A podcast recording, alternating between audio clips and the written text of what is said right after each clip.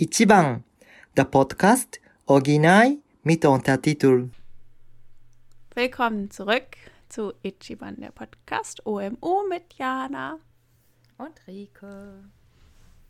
Und äh, Urlaubserinnerungen als erstes, bevor Mhm. es äh, gruselig wird. ja, also ich wäre ja mit meinem Freund in Japan gewesen, hätte, hätte Fahrradkette, man kennt es. Und weil wir ja nicht konnten, haben wir einfach die Sachen gemacht, die äh, Japaner sonst hier machen würden. Woran denkst du dann, Jana? Was, was sagt Ähm, deine Karte? Was? Was? Sagt was? De deine äh, Postkarte? Äh, Schloss Neuschwanstein. Hi. Das ist quasi so das äh, deutsch-japanischste, was man hier machen kann. Mhm. Da gibt es sogar eine, äh, also ni- nicht eine, sondern die romantische Straße und das steht tatsächlich auch auf Japanisch drauf, Ah, wenn man okay. da hinkommt. Und ähm, ich hatte halt zum Geburtstag von meinem Freund bekommen, dass wir da hinfahren. Hatten ein mega cooles äh, Hotel gehabt mit fast Blick aufs Schloss Neuschwanstein. Und ähm, wenn man halt diese romantische Straße lang gefahren ist, dann hatte man links das Schloss Neuschwanstein und rechts noch Hohenschwangau. Also echt hammer, hammer schön. Und ähm, natürlich, so traurig wie wir sind, dass die Grenzen halt noch geschlossen sind, ist aber schon eine Empfehlung, da jetzt mal hinzufahren, wenn man die Möglichkeit hat. Nach denke- Neuschwanstein. Ja, denn ich denke, so leer wird es halt dann nicht mehr sein, Mhm. Ja, das stimmt. wenn wieder alles möglich ist. Ich meine, auch wir kamen nicht rein ins Schloss Neuschwanstein. Da hätten wir dann irgendwie schon drei Monate vorher Tickets holen müssen. Ähm, aber ich glaube, das ist gar nicht so schlimm. Also eher darum zu wandern und das zu sehen und dann immer wieder. Also wir hatten an dem Tag, glaube ich, eine 12, nee, gar nicht, eine 16 Kilometer lange Wandertour. Und ähm, das ist einfach immer schön. So, du drehst dich um so, ach, da ist ja das Schloss Das ist ganz cool, so um den See rum und so. Ja, und noch was ganz anderes Cooles. Ich hatte mir sonst zum Geburtstag und äh, in diversen anderen Gelegenheiten Geld gewünscht. Und äh, wir waren in Sigmaringen, wo auch immer. Ich sage jetzt mal bei Ravensburg ungefähr, wenn das an dem Tag war. Also generell, ich habe es neulich mal ausgerechnet, wir sind 2600 Kilometer gefahren. Ähm, also waren auch in Potsdam und in Dresden und in München und äh, im Schwarzwald und so weiter. Und äh, in Sigmaringen, da wohnt ein, jetzt gucke ich nochmal nach, dass ich es nicht falsch sage, der Herr Hans-Peter Ku- Kunz.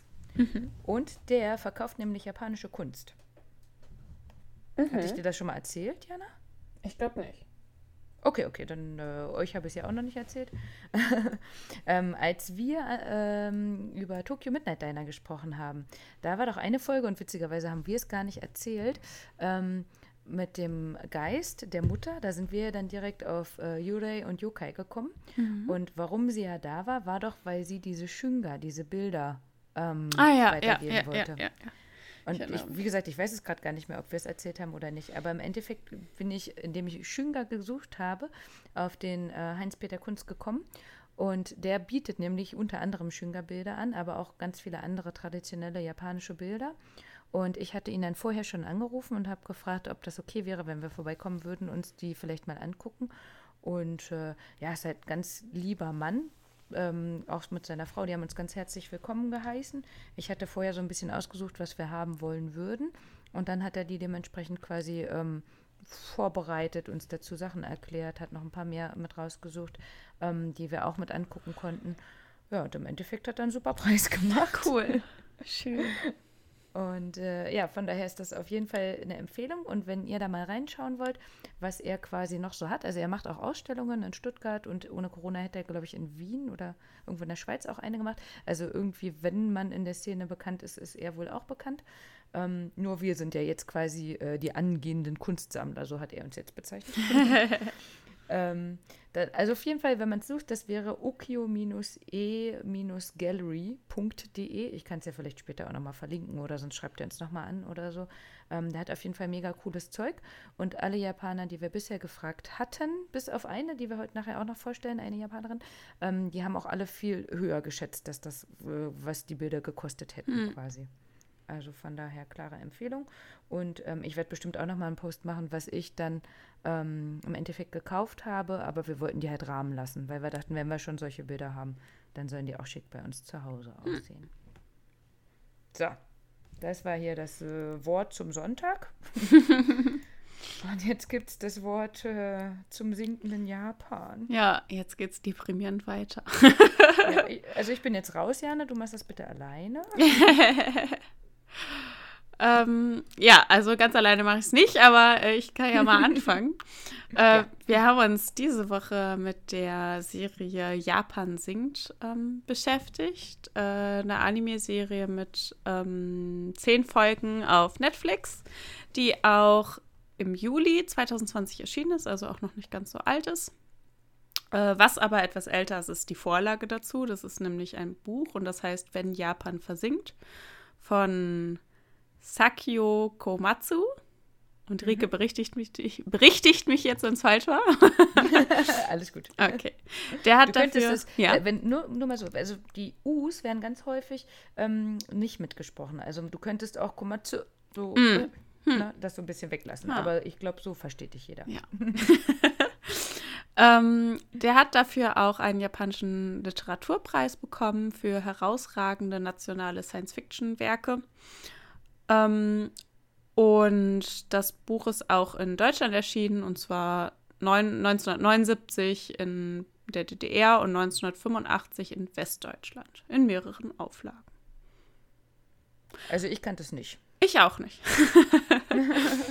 Ich würde es vielleicht auch nur lesen. Nur vielleicht lesen. ja. Okay. Also, Also, das äh, ganze Thema ist für mich alles viel zu emotional. ah, okay. gesagt. Ja, gut. Also ich hatte dir ja auch vorher gesagt, ich will eigentlich Ja. nicht darüber reden, also über Japan singt. Äh, jetzt sind wir nun mal doch dabei, aber einfach, weil es ein mega krasses Thema ist. mhm. Ähm, aber ich weiß nicht, ob ich es lesen Mm. würde. Vielleicht höchstens jetzt im Nachhinein, um es zu vergleichen. Mhm. Ähm, Genau, also für die Zuhörer, die es vielleicht noch nicht wissen oder schon erahnen können, also das Genre ist halt Science Fiction und äh, Drama. Also ich, es ist halt so ein ähm, ja, Weltuntergangsszenario ist ja falsch, weil es geht ja nicht die Welt unter, sondern es geht halt nur Japan unter. Aber es ist halt eben äh, ja so ein, so ein Katastrophen, eine äh, Naturkatastrophe beziehungsweise eine Katastrophenserie. So. Und das ist halt eben so bei mir äh, so eine Sache, was ich total gerne gucke. also ich gucke so super gerne Weltuntergangssachen, äh, Dystopien und ähm, ja, alles, was irgendwie so damit zu tun hat. Äh, halt jetzt nicht so extrem in dem Sinne von, äh, weiß ich nicht, äh, Twisters, die Wirbelstürme oder irgendwie sowas, aber halt so, äh, ja, ich mag halt schon irgendwie dieses Thema, also vor allem aus dem Gesichtspunkt, wie verhalten sich Menschen eigentlich, wenn alles zusammengebrochen ist, wenn die Gesellschaft mehr oder weniger zusammengebrochen ist. Das ist so mein Ding. Okay. Ja, wir können auf jeden Fall sagen, du musst jetzt mal Hachiko für mich gucken. Ne? Ja, auf gar keinen Fall. Wir machen mal eine Petition. ja, genau. Also du hast es schon äh, gut zusammengefasst, worum es quasi geht. Es, äh, ich habe irgendwo gelesen, ein katastrophaler, eben nicht katastrophischer, katastrophischer Anime. mhm. Habe ich vorher auch noch nicht gehört, aber das passt natürlich sehr gut. Und ähm, eben weil das Buch halt schon so bekannt berühmt war, gab es dann auch schon zwei Filme, die aber witzigerweise auch nicht so gut abgeschlossen, abgeschlossen haben. Abgeschlossen haben? Also gab es auch schon äh, zwei Filme, die auch nicht so gute Bewertungen bekommen haben. Also IMDb wäre jetzt jeweils 5,5 und 5,6 von 10 bei beiden Filmen. Also einmal die ähm, amerikanische Version von dem Regisseur, ich kenne ihn nicht, Roger Corman. Habe aber nachgeguckt, der hat mega viele Filme gemacht, aber alles Richtung Exploitation. Okay. Und das wäre ja dann ja dein Ding. Ja. Also, ja, wie gesagt, also es kommt halt drauf an. Also ich stehe halt eigentlich eher so halt auf alles, was ähm, halt eben sich vor allem mit dem beschäftigt, wie sich dann ähm, Menschen, beziehungsweise wie sich dann halt, ja, die Menschen verhalten, wenn die Gesellschaft halt zusammengebrochen ist. Also wenn ich etwas gucke, dann gar nicht so gerne das, wenn es passiert, sondern eher, wenn es danach, also um die, Okay. um die Zeit danach. Also äh, so. Hm, Okay, ja gut. Äh, Exploitation klingt eher genau wie Genau, nee. und äh, Kamera draufhalten. Ne? ja. Genau, also den gab es auf jeden Fall ähm, schon eher und 2006 gab es dann auch nochmal Thinking of Japan. Hm. Und in Japan waren die auch beide sehr bekannt, beliebt und so. Nur, wie gesagt, äh, IMDb im Generellen sagt halt, Ja. ja, das war jetzt nicht so super. Die Produktion hat Science Saru, Saru ist übrigens der Affe, übernommen. Und äh, die haben auch unter anderem Crayon Shinchan, ich glaube, den hatten wir schon mal erwähnt, Ja. ähm, gemacht oder Ping Pong the Animation. Ähm, generell haben die noch nicht so viel gemacht. Da gibt es schon noch Leute, die mehr gemacht haben. Aber dieser Masaki Yusa, Yuasa, Yuasa, ja, ähm, der hat zum Beispiel auch ähm, Doraemon. Richtig, genau. Ähm, mitgemacht und war da ein Schlüsselzeichner. Mhm. Und das ist ja eine sehr bekannte japanische Anime-Serie für Kinder. Und der hat dann eben Science Saru auch ähm, gegründet. Inzwischen ist er nicht mehr der Kopf, ähm, aber die hatten auch die erste Kickstarter-Kampagne zum Beispiel. Also der erste Anime, der komplett über Kickstarter finanziert worden ist. Ähm, und ich finde, da passt dann eben Japan singt mit 2020 ganz gut rein, ähm, weil man da ja schon merkt, wie modern und aktuell das alles ist. Genau, also vor allem, was inhaltlich halt passiert, ist das halt sehr Richtig. in äh, ja, gegenwartsbezogen, mehr oder weniger. Ne? Also, ja. Ja.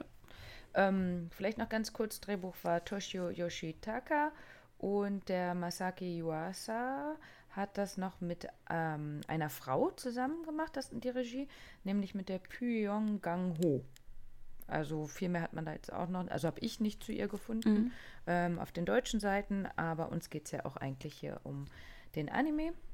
Ähm, Jana, wie, wie immer, ich frage, wie hast du es geguckt? Deutsch, Englisch, Japanisch? Ich habe gewechselt äh, zwischendurch. Also ich habe halt das hauptsächlich auf Japanisch geguckt, aber auch mal auf Deutsch gewechselt, weil mich dann ja auch immer interessiert, wie die Synchronisation so ist. Äh, auf Japan äh, Japanisch hat es mir wieder besser gefallen als auf Deutsch.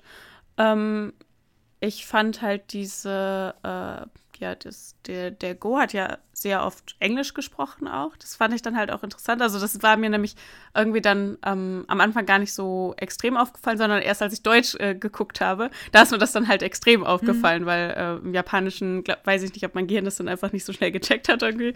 Aber ja, im Deutschen ist mir das extrem aufgefallen. Äh, ja, aber hauptsächlich eigentlich auf äh, Japanisch. Ja, aber wenn wir schon bei ihm sind, weil das hätte ich auf jeden Fall angesprochen, wie fandst du denn sein Englisch? In beiden Varianten. Ja, also er- es waren ja immer nur, eigentlich eher nur kurze Wörter, ne? Also oder kurze Sätze und so. Aber war ja eigentlich, glaube ich, ganz gut, auch aussprachetechnisch.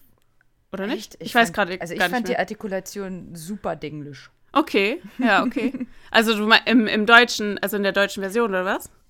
Ja, also Okay, beiden, ja, ne? weiß ich Wir- gerade gar nicht ja mehr. schon, Mhm. Dass äh, Japaner ja auch nicht so gut Englisch sprechen oder generell eben, weil Es ja kam halt immer so gesprochen. gestellt, ne? Das kam halt immer so plötzlich. Und das war dann halt irgendwie so, wie so ein cooles Kid, das immer englische Wörter reinbringen will. du so?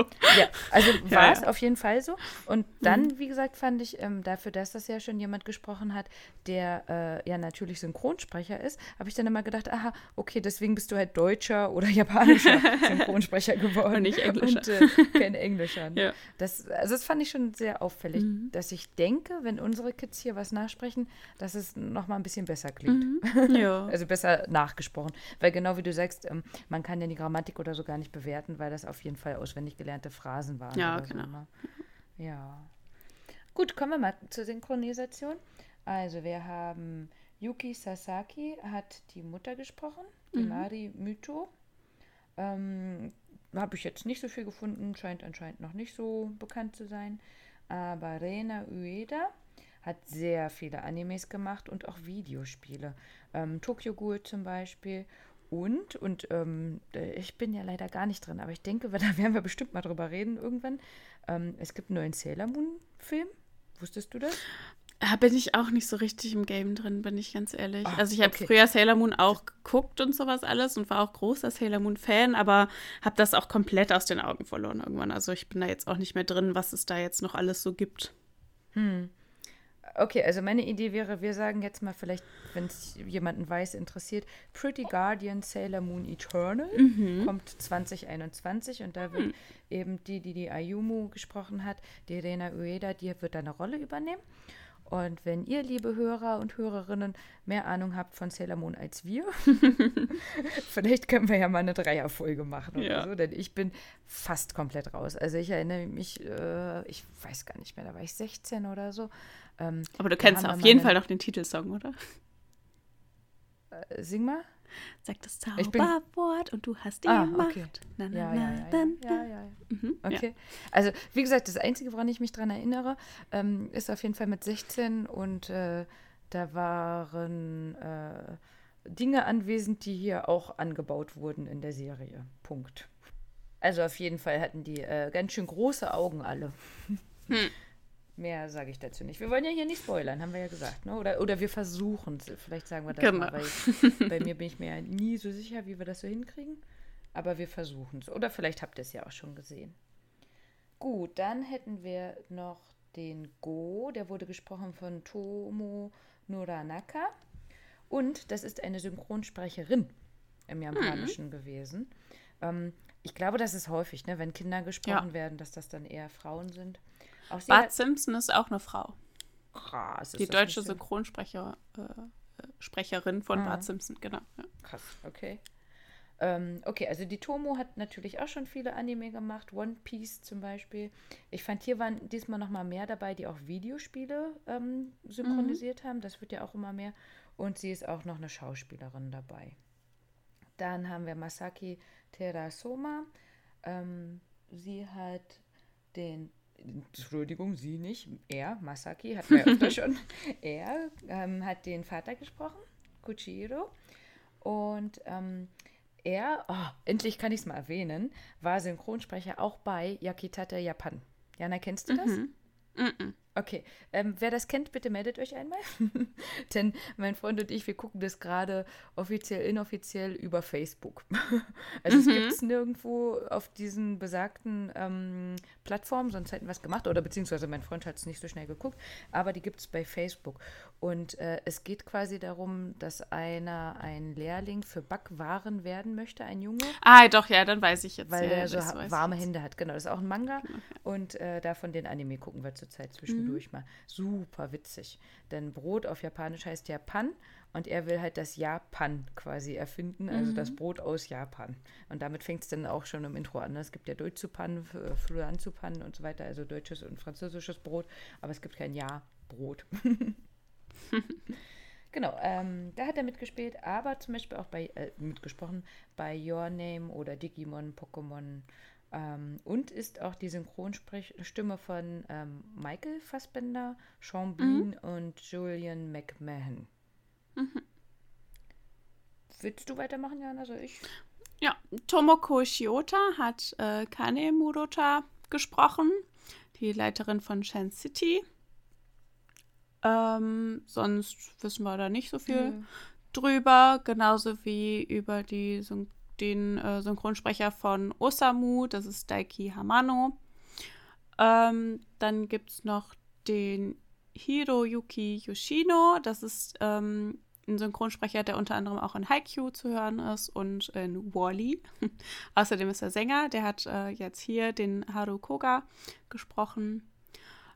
Ähm, Kensho Ono ist Synchronsprecher, der auch in Attack on Titan oder auch Daniel Radcliffe äh, halt synchron spricht. Außerdem den Christopher Robin in Winnie Pooh und auch in Videospielen. der hat den Kaito ähm, gesprochen, also diesen YouTuber. Dann gibt es noch äh, die Nana Komori, die ist Synchronsprecherin, die auch Videospiele synchronisiert, zum Beispiel Street Fighter. Und die hat in der Serie die Nanami Miura gesprochen. Ähm, dann gibt es den Umeji Sasaki, äh, der auch in Fluch der Karibik und das fünfte Element etwas gesprochen hat. Genau, das ist ja, Ja. der alte gewesen, ne? dieser Mhm. äh, Supermarktbesitzer. Und ich Mhm. denke, der ist dann einfach nicht so für Anime. Sonst braucht man nicht so viele Ja. OPs oder so. Ne? Ja. Dann, ähm, ja, Taichi Takeda, der äh, den Saburo Otani gesprochen hat. Den Sumo-Ringer. Hm. Und äh, Gensho äh, Tasaka, der den Daniel gesprochen hat. Mhm. Und dann gibt es natürlich den, äh, ja, den Geologen, für den wir keinen Synchronsprecher haben, weil äh, der hat halt nicht gesprochen, ne? Genauso wie Daichi, der Sohn ähm, von Ja. der Sektenanführerin Mhm. quasi. genau. Ähm, da waren noch ein paar mehr, aber das waren jetzt so quasi die wichtigen. Ja. Und ähm, für uns, also für unsere innere Sammlung, finde ich es auch ganz cool, wenn man inzwischen mal so ein paar Namen dann auch mal wieder hört oder weiß so, ah, du hast auch bei Your Name mitgemacht oder so. Ähm, ja, wenn ihr das zu langweilig findet, dann sagt uns das auch ruhig mal, je nachdem, wie nerdig man äh, sowas findet oder nicht. Können wir mal uns das überlegen, ob wir das weiter mit aufzählen oder nicht. Ähm, was ich aber immer ganz spannend finde, ist, ist, auf jeden Fall die Musik. Das war diesmal der Kensuke Ushio, der selber bei der J-Rock-Band Lama noch mitspielt, sonst aber auch als Solomusiker ähm, auftritt quasi und ähm, für eben die Produktionsfirma äh, und für die Produktionsfirma Science Saru auch noch mehr Filmmusik oder Anime-Musik quasi äh, geschrieben hat, auch bei Ping Pong oder Devilman Crybaby zum Beispiel. Wie fandst du denn, Jana, generell so die äh, musikalische Hinterlegung, aber auch die Geräusche und alles, was man im Anime gehört hat? Äh, mir ist jetzt nichts irgendwie besonders positiv oder negativ aufgefallen, würde ich sagen. Also hm. es war ein stimmiges Bild, fand ich. Hm. Also ich fand es sehr äh, realitätsnah. Gerade mhm. wenn es irgendwie Richtung äh, Explosionen ging oder ähm, als sie auf dem Meer waren oder so beim Wasser, das fand ich schon richtig mhm. cool gemacht. Also ja. vielleicht auch Dinge, die mir manchmal vom Visuellen gefehlt haben. Ja, weil es ähm, ja schon recht, ähm, wie soll ich sagen, reduziert gezeichnet mhm. war. Ne? Genau, ne? ich drehe mich um und spreche dann quasi, dass man da die Mundbewegungen nicht hat oder so. Ja. Finde ich, hat man aber dann eben mit den Geräuschen viel wettgemacht. Also die fand ja. ich echt gut. So, wie gesagt, nicht nur die Musik. Ähm, die war mir manchmal ein bisschen zu wenig, was aber zur Stimmung gepasst hat. Mhm, ja. Aber dafür eben die Geräusche. Gut, jetzt haben wir ja schon ein bisschen erzählt. Worum geht's jetzt nochmal? Willst du vorlesen? Ja, also nach den Olympischen Spielen ist in zweit, ähm, 2020 in Tokio ein ganz schweres Erdbeben und äh, ja, im Grunde versinkt die ganze Stadt in Chaos. Und mittendrin gibt es halt die Muto-Geschwister Ayumu und ihr jüngerer Bruder Go, der, äh, die zusammen mit ihrer Familie und ein paar anderen Personen halt aus der Stadt fliehen. Und ja, dabei ja, passieren ihnen halt diese Dinge, die einem halt eben passieren, wenn man aus einer zerstörten Stadt flieht. Also man trifft halt eben auf Menschen, die es nicht gut mit einem meinen. Man trifft auf andere Menschen, mit denen man sich erst äh, irgendwie arrangieren muss. Und ähm, ja, irgendwie muss man eben schauen, wie es weitergeht, weil die Stadt eben droht unterzugehen. Mhm. Nicht nur die Stadt, das ganze Land. Ja. Zack, Japan weg. ähm, vielleicht können wir ja gerade an der Stelle schon mal ein bisschen spoilern. Wir, ja, also Japan ist ja bekannt dafür, leider sehr viele Naturkatastrophen zu erleben. Da werden wir dann gleich, nachdem wir über ähm, Japan singt quasi gesprochen haben, auch nochmal ein bisschen äh, zusammenfassen, was unsere Freunde berichten von ein paar Naturkatastrophen, die sie schon erlebt haben. Und ich muss sagen, ich bin ganz froh, dass ich bisher davon verschont geblieben worden bin. Wie ist hm. bei dir, Jana? Ja, kann ich voll nur so, also ich glaube, so geht es uns allen, die hier in Deutschland oder in Europa wohnen. Äh, wir sind ja hier, was Naturkatastrophen angeht, also äh, ja, noch sehr verschont. Also ja. Also gerade Deutschland, ne? Ich glaube, da ja. wir haben es echt ganz gut, äh, ja. auch neben Corona halt ja. in Deutschland zu wohnen. Ne? Ähm, ich fange mal an vielleicht. Also ich habe ja vorhin schon gesagt, dass ich äh, das ganz schwer fand, das zu gucken. Also sowohl mhm. beim ersten als auch beim zweiten Mal. Ich bin ja generell immer eher dieses Friede vor der Eierkuchen. Und bisher haben wir fast nur Dramen besprochen, liebe Jana. Das müssen wir jetzt nochmal ändern, nur dass du es schon mal weißt. ähm, also nicht Hachiko. Äh, noch nicht. Und auf jeden Fall war es für mich wieder mal sauhart, das zu gucken. Ähm, weil ich einfach die ganze Zeit dachte, ey, bitte, das darf doch nicht wirklich passieren. Und das ist ja hm. leider so, dass zumindest so für die nächsten 30 Jahre, also je nachdem, wie man es so hört, bis zu 100 Jahren oder so, wird einfach gesagt, dass so ein Erdbeben oder ein großer Vulkanausbruch passieren kann. Und hm. äh, das heißt, ich hatte vorher schon, bevor ich es überhaupt geguckt habe, die ganze Zeit so, oh, muss das sein und so. Und dieses Gefühl hat sich bei mir quasi durch diese zehn Folgen äh, gezogen. Also mhm. Also dieses, was soll denn jetzt noch kommen? Mhm. Wie war das für dich? Ähm, ja, also ich meine, ich glaube, wir müssen uns ja so allgemein darauf gefasst machen, dass uns in den nächsten 50 Jahren ähm, extremere Wetterbedingungen mhm. und äh, Naturkatastrophen, dass, dass sowas eben, ich will jetzt nicht sagen an der Tagesordnung ist, aber dass solche Dinge eben immer in verheerenderen, in verheerenderen Ausmaßen geschehen und sowas alles. Und äh, das ist irgendwie etwas, was einem so ein bisschen bewusst ist, äh, was man ja aber auch immer wieder in den Hintergrund rückt, weil das ist ja eben eine Sache, die unsere Zukunftsgesellschaft äh, betrifft mhm. und nicht jetzt uns jetzt. Ja, also äh, was ja halt dumm ist, ne? Also, ja. aber ähm, ja. Sehe ich auch immer so, ne, dass man immer denkt, ja, da kümmert sich Zukunftsricke drum, muss ich ja gar nicht oder so. Genau, und das ja. war ganz cool halt mit den Interviews auch, wo ich so ein paar bestimmte Fragen gestellt habe und dann so, ja, hast du denn das und das? Nee, aber sollte ich mal machen. Mhm, ähm, ja. Von daher ist das vielleicht auch ganz cool, sowas halt eben zu besprechen, ähm, auch wenn es mir halt schwerfällt, äh, mir vorzustellen, dass das geliebte Japan wirklich sinken könnte.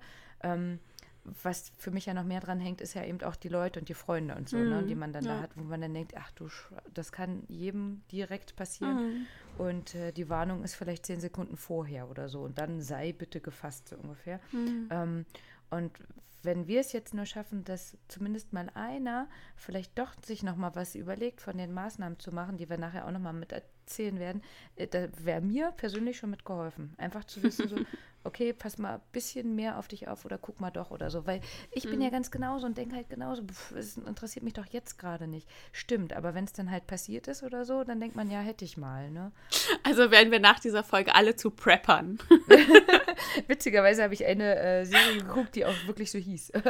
nee, also ja. ich bin ja wirklich die Letzte, die irgendwie einen Aluhut auf hat oder irgendwas preppt oder so, ne? Und ich bin halt auch einfach sehr froh, dass wir es hier nicht brauchen. Ähm, aber ich denke, nach dieser Serie habe ich zumindest Japan noch mal ein bisschen anders gesehen.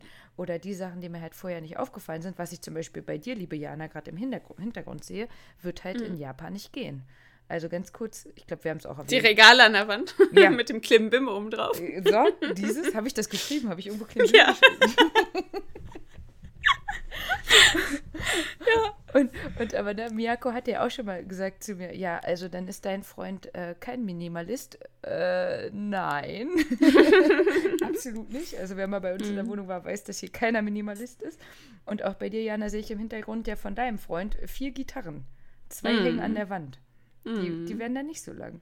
Oder, mm. oder bei uns hier, ne, über dem Wohnzimmer, äh, über dem Sofa, wir haben ja zwei Kisten da hängen, ne, mit Klimbim drin. Und da hatte Miyako auch mal gesagt, das ist, äh, das, das ist dumm. Hm, ja. Also, ne, japanisch dumm. Hier ist es halt ja, normal. Ja. Wir haben kein einziges Billigregal an die Wand geschraubt. Ich wollte gerade sagen, das ist ja, ne, wenn man sich Regale beim Ikea kauft, dann sind da mal so Vorrichtungen zum an die Wand hängen. Und da ist dann halt immer so ein Bild von so einem Kind, das diesen Schrank hochläuft und so, dann fällt, fällt der Schrank halt um und das Kind ist darunter begraben. Ne?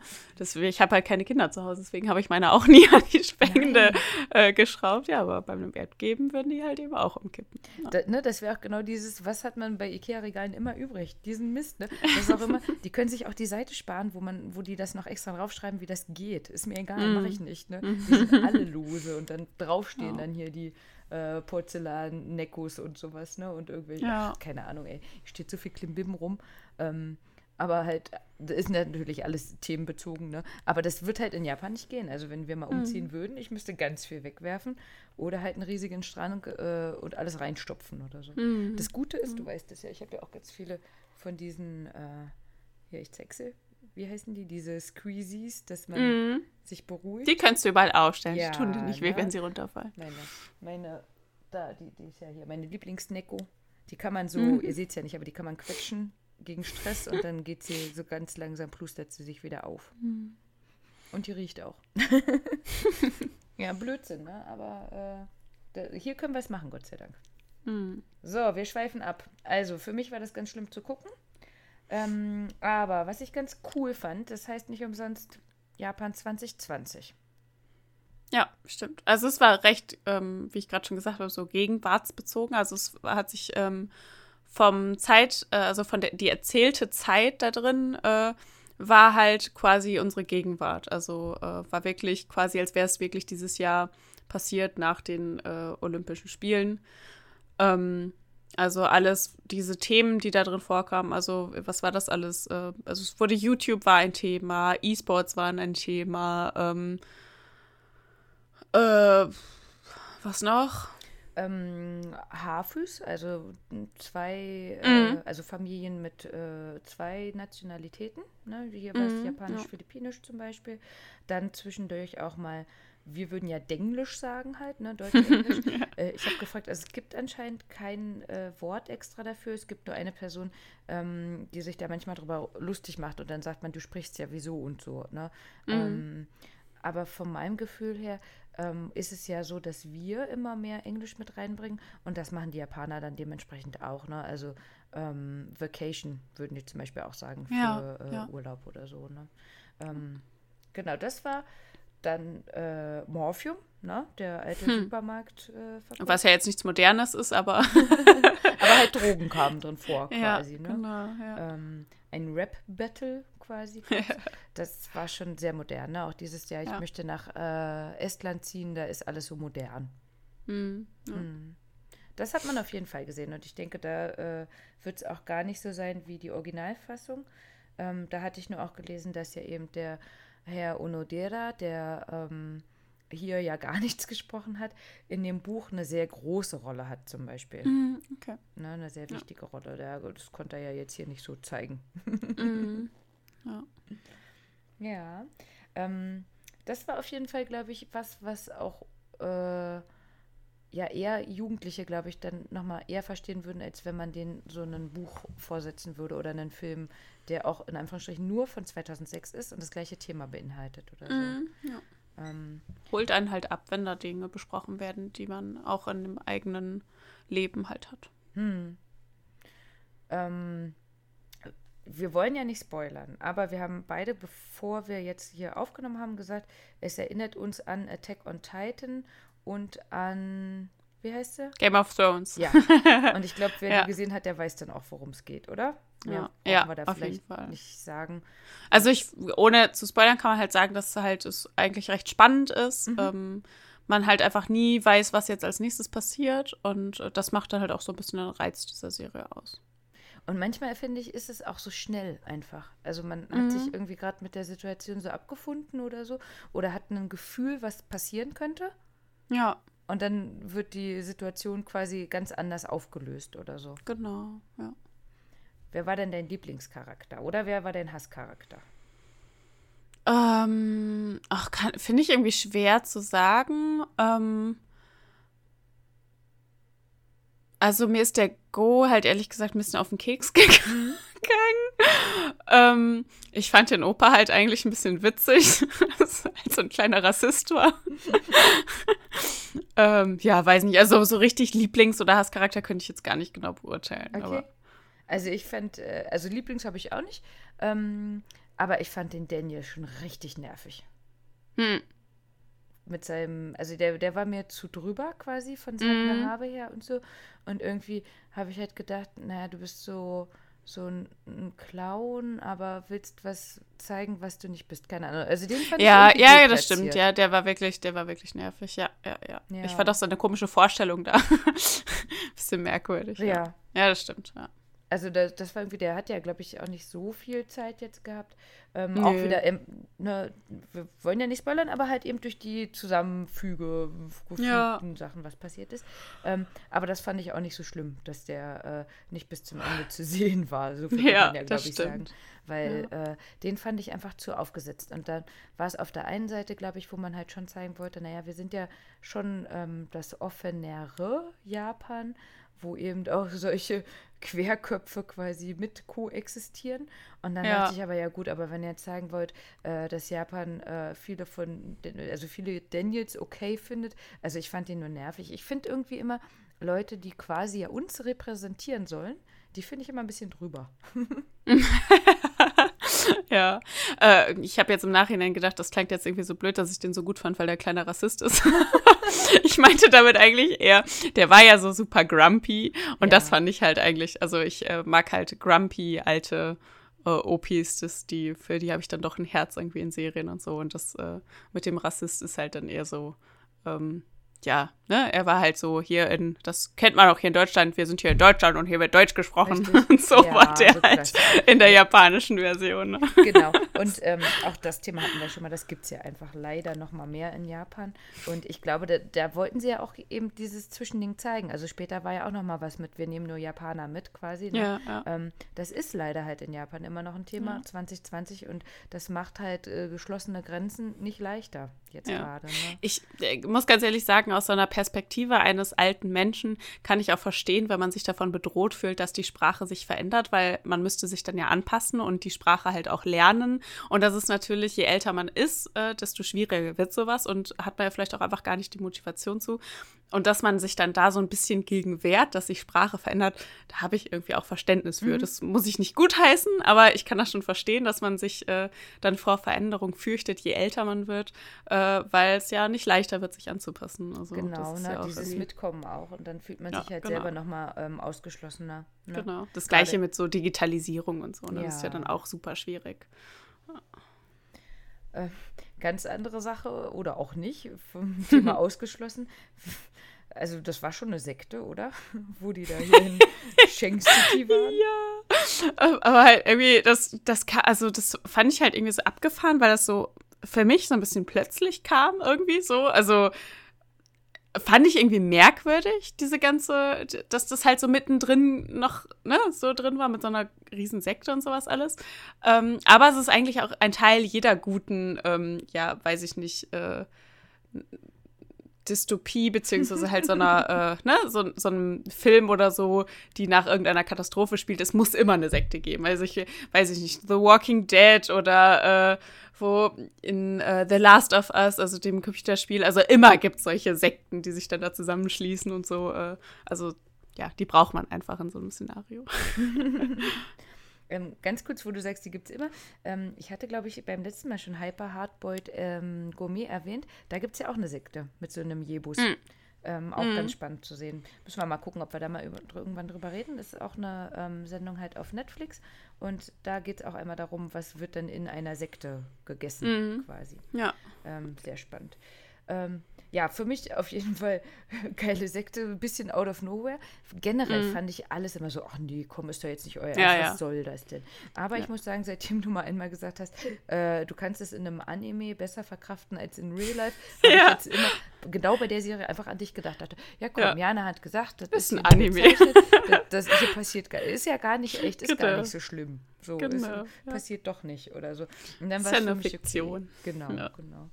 Ähm, weil auch das fand ich alles so ein bisschen drüber. Also die, die Mhm. Sekte an sich jetzt für mich jetzt nicht unbedingt gebraucht oder so. Ja. Wenn du jetzt Ja. sagst, Also- die braucht man. Ja, die braucht man nicht. Also in diesem Genre braucht man die einfach. Äh, ich muss auch ganz ehrlich sagen, also so sehr ich für dieses Genre halt auch irgendwie schwärme und so, so ähm, hat mich diese Serie auch weniger abgeholt, als ich erwartet habe, tatsächlich. Was ich ähm, auch ein bisschen auf den Zeichenstil geschoben habe, sag ich mal so. Ich habe ja gerade schon mal kurz gesagt, der war halt sehr ähm, ja, reduziert, kann man sagen. Also halt ähm, Teilweise fand ich es eigentlich recht schön, dass manche Dinge so ein bisschen aussahen wie so eine Aquarellzeichnung oder so. Aber teilweise war es mir halt einfach, sah es halt einfach sehr aus. Also wir hatten ja gerade eben das Thema 90er Jahre Anime und äh, Mila Superstar. Und ne, also viel so Entwicklungen in dem Stil, also das war schon sehr ähnlich. Also wie Gesichter ähm, gezeichnet wurden und so, war mir nicht schön genug, sag ich mal so. Ich, Ähm, hatte, Ja. Ich hatte dazu auch was gelesen und ähm, da stand, das wäre mit Absicht so. Also um einfach ja, halt diesen grausamen Stil, Genau, genau. ja. ne? So Theoretisch Japan, passt das auch. Japan ja. singt, wir müssen nicht schön sein. Nee, genau. Nee, ist, ist ja auch eigentlich richtig. Also das, das stimmt schon. Ähm, ich bin da nur so ein bisschen zu, äh, wie soll ich sagen, äh, ja, so Verwöhnt? sehr auf Ästhetik. Mhm. Also, ne, so, das, ich brauche das einfach, um mich, ähm, ja, um das gut zu finden, sag ich mal. Okay. Und ähm, irgendwie waren auch die Charaktere so, dass ich mich mit keinem so richtig identifizieren konnte dann. Und das schiebe ich auch teilweise auf den Zeichenstil, dass ich die halt nicht, nicht im Sinne nicht von schön genug, sondern dass ich die halt nicht, ähm, ja, weiß ich nicht, konnte mich einfach nicht so gut mit denen identifizieren Mhm. und deswegen hat mich das dann auch nicht so abgeholt irgendwie. Ja. Also für mich ist das echt so eine richtige Hassliebe gewesen quasi. Ne? Also Mhm. Liebe eben nicht. Ich fand auch keinen gut. ich fand nur Daniel nervig. Ähm, und ich weiß auch immer noch nicht, ob ich die Serie empfehlen würde. Ähm, Mhm. Weil, also für mich ist es halt immer noch ein Anime, ich brauche den nicht Ja. unbedingt. Ähm, und für mich ist das Thema richtig, richtig schlimm und schwer und Mhm. ich will das alles gar nicht. Also da kommt irgendwie so ein ah, innerer Beschützerinstinkt oder so. Nein, Ja. alles wird gut und das ist ja gar nicht so, ist ja nur gemalt und das wird nie passieren. Mhm. Und eben andersrum zu wissen, naja, hm, vielleicht passiert es halt doch. Und es ist ja leider auch Leuten schon passiert, sodass ich eigentlich quasi nur sagen kann, okay, wenn ihr vielleicht vorhabt, mal nach Japan zu gehen, guckt es euch vielleicht deswegen an. Das ist jetzt schon alles sehr hart, ne? Aber um einfach zu wissen, es könnte halt doch passieren. Ne? Mhm. Also in dem Sinne finde ich es halt gut. Ähm, das machen die ja selber nicht. Also der, die Serie ist ja nicht mit einem erhobenen Zeigefinger oder so. Ne? Nee, nee. Ähm, es gibt ja auch gar keinen Grund. Also es ist ja auch nicht so, als wenn es ein, eine Ursache für dieses Erdbeben gibt und als würde es quasi eine Lösung dafür geben oder so. Also das, das passiert halt einfach, niemand hat Schuld daran und wir müssen jetzt damit umgehen. Also im Grunde ist es ja nur das. Das Einzige, also ich dachte halt, theoretisch hat es Potenzial quasi für eine zweite Staffel, ähm, weil ja diese ganzen Gesellschaftsthemen von wegen, ja, was macht man denn mit den ganzen Menschen, wenn ein ganzes Land untergegangen ist? Äh, wie geht man mit den Besitzansprüchen ähm, ne, von anderen Ländern um? Wo sollen diese Menschen hin? Äh, und wenn das Land wieder aufgebaut wird, was ja also, ähm, was, was, also wer darf denn dann zurück theoretisch oder wie geht das überhaupt? Wie wird das aufgebaut? Wer bezahlt sowas? Das sind ja eigentlich Fragen, die dann wieder super interessant sind und die ja auch super viel Potenzial für äh, ne, gesellschaftskritischen und sozialkritischen Stoff haben halt. Ja. Also eigentlich das, worauf ich dann wieder stehe. So. Ja, das, das finde ich auch äh, besser, glaube ich. Dann so wieder so, dann hat man ja auch Hoffnung. Ähm, Mhm. Ja. Wobei andersrum, jetzt habe ich mich ja da durchgequält. Was ich auch, glaube ich, cool fände, wäre, ähm, jetzt, wo man ja, du hast ja jetzt gespoilert, naja, ja. ja. aber ähm, wa- was ich auch cool finde, dann immer nochmal, wenn man so andere Gruppen sieht. Also ein bisschen wie Walking Dead, weißt du, du hast halt so die einen Mhm. Genau, gesehen ja. und siehst dann nochmal, wie ist es denn anderen Leuten in der Zeit äh, gegangen oder was hatten die dann für Ideen oder so. Das Mhm. Ja. finde ich auch immer nochmal ganz cool. Ja. Ähm, auch sowas wie, äh, man trifft zufällig äh, an der und der Stelle auf die anderen oder so. Mhm. Hm, Das macht, Genau. finde ich, Netflix eigentlich ja auch ganz gut, immer so, oder auch nicht gut, keine Ahnung, ähm, zu sagen, wir lassen das Ende jetzt insoweit offen, gucken mal, wie es angekommen ist und entscheiden danach, ob es noch eine zweite Ja. äh, Staffel gibt oder nicht. Ne? Ja. Also solange man das nicht wie bei The Walking Dead zum Beispiel so ausreizt, dass es dann irgendwann äh, unnötig wird, solche Sachen zu Ja. machen. Ne? Ähm, aber generell finde ich es, glaube ich, auch ganz cool. Aber wie gesagt, ich will mich jetzt diesmal auch gar nicht irgendwie auf eine Bewertung beschränken, weil ich es echt nicht sagen kann, ähm, ob es eine Empfehlung ist, das zu gucken, sondern eher so dieses, äh, eine Empfehlung, sich vielleicht doch mal mit dem Thema auseinanderzusetzen. Ja, also ich finde, also man muss die nicht gesehen haben tatsächlich. Ähm, War jetzt ganz nett so, aber ähm, war jetzt auch nicht so, dass ich super, äh, weiß nicht, geflasht war davon oder so. Also, ne, Ja. auf jeden Fall. Gut, jetzt wollen wir aber nicht, dass ihr gleich alle abschaltet, nur weil Jana jetzt gesagt hat, hört mal auf. Sondern wir wollen ja quasi wie immer so ein bisschen äh, auch von uns erzählen und halt eben von unseren Freunden auch. Ähm, bevor wir das machen, wollte ich aber nochmal fragen, Jana, hast du denn auch irgendwie mal eine Naturkatastrophe erlebt oder irgendwie, ähm, du hattest ja vorhin schon mal gesagt, wir müssen uns auf jeden Fall darauf äh, einstellen, dass auch unsere Wetterbedingungen auf jeden Fall extremer werden. Hast du da irgendwie mal was erlebt? Genau, also wie wir schon gesagt haben, also Naturkatastrophen in Deutschland sind ja ähm, glücklicherweise recht selten. Also ähm, bewusst erfahren habe ich, glaube ich, auch nur, als damals in äh, Dresden und so das ähm, Hochwasser war. Das ganz Schlimme. Das ist so das letzte Mal, dass ich wirklich, oder ja, es ist ja mehr, also ich glaube, das ist auch noch gar nicht so lange her, dass es das letzte Mal irgendwie im Osten, glaube ich, so krasse Überschwemmungen gab oder so, ne? Ja, die Ähm, Elbe, ne? Da müsste ich genau. jetzt nachgucken, wann Iron Maiden Ja. die Tour hatten, weil da waren nicht genau gerade da. Ja. Also das ist so- 2016 oder so. Die Genau, das ist ja wirklich was, was man eher so hier als Katastrophe, als Naturkatastrophe hier noch erlebt hat. Sonst ähm, gibt es ja hier also ne, keine extremen Sachen. Ähm, ich weiß noch, es gab einmal, da habe ich noch bei meinen Eltern gewohnt, da war mal so ein ganz äh, krasser, ja, weiß nicht, so ein Schneesturm oder so. Und gleichzeitig sind die Temperaturen in der Nacht aber so extrem abgesunken, dass dieser Schnee gefroren ist. Und dann sind überall im Münsterland, die äh, waren halt überall Stromausfälle, weil die Strommasten alle umgefallen sind. Weil irgendwie der Schnee darauf liegen geblieben ist, der gefroren ist und äh, das dann irgendwie alles kaputt gemacht hat. Oder, ich kann es schon gar nicht mehr so genau sagen, aber das war sowas, wo ich mehr oder weniger eine extreme Wetterbedingung zum ersten Mal so richtig erlebt habe, also mit Stromausfall und sowas alles. Mhm. Ansonsten, ja, sind uns mal, ist uns mal der Keller vollgelaufen oder sowas, ne? Also solche Sachen sind halt schon mal passiert, aber also so eine richtige Naturkatastrophe habe ich ja Gott sei Dank noch nie erleben müssen. Also, mhm. dass ich irgendwie wirklich was auch da verloren habe oder mhm. so, ne? Also, ja. ja.